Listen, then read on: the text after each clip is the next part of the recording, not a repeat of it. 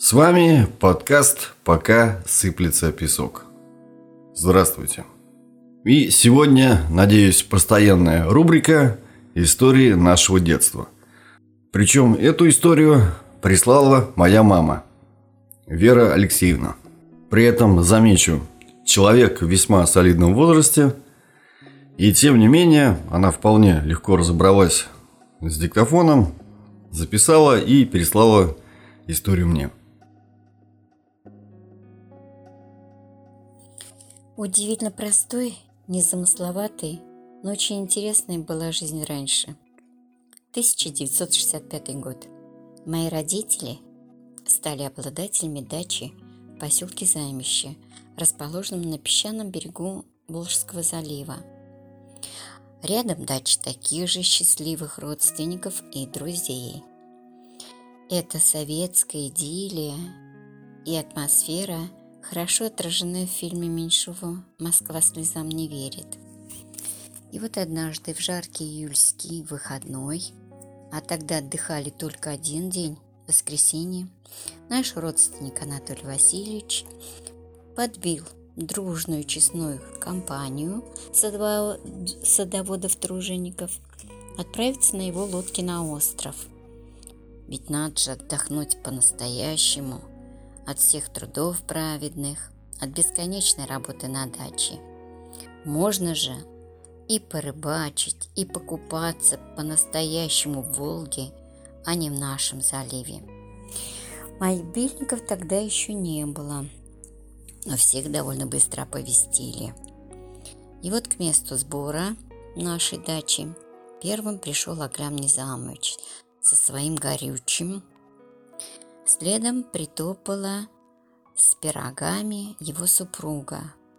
Сюсюкалка, как за глаза называли мы ее за ее невнятную речь.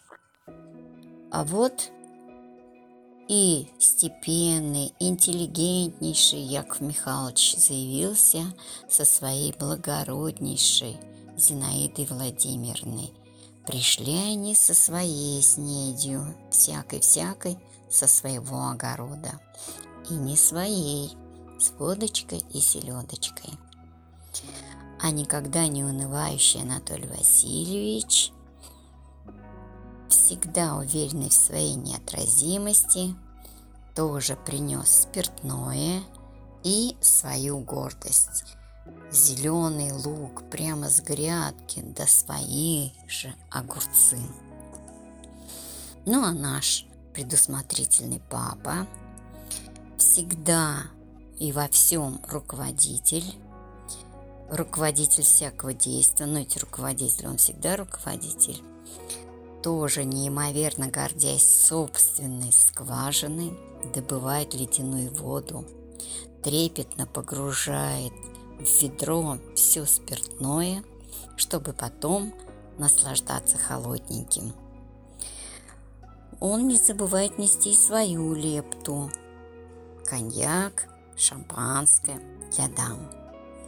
Кстати, сваренную дома уху из стерляди прихватили с собой. А тогда стерлядь ловилась в Волге и продавалась прямо в магазинчике в займище. Наконец-то все погрузили, все погрузились. Оказалось, что конца их сбором не будет. Наконец-то отплыли, вернее, отъехали. Мужчины лихо гребли по очереди веслами, но до острова добрались лишь через час. Сразу накрыли поляну, разложили на тарелках закуску, разную еду, а тогда не было одноразовой посуды. Не забыли даже салфетки. И? А выпивки-то нет. Ее забыли. Она так и осталась прохлаждаться, вернее сказать, охлаждаться на даче.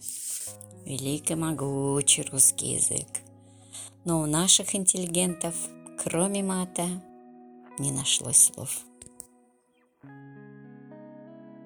Я, между прочим, не просто бывал, а практически каждое лето проводил на той самой даче в Займиче. И персонажи этой истории мне полностью знакомы. Одним из героев ее является мой дед, Алексей Владимирович, там названный руководящим работником. А он был на самом деле начальником БТИ города Казани и партийным работником. То есть тот, кто всегда привык всем верховодить. И еще замечу важный момент. Если вы обратили внимание на перечисляемые имена и отчества, то это было очень типично для Советского Союза как интернационального государства. То есть Яков Михайлович, Аглям Низамович, Алексей Владимирович. Мы ждем от вас ваших историй, которые с удовольствием разместим в выпусках подкаста. Ну а на сегодня все. Благодарим за внимание. До новых встреч!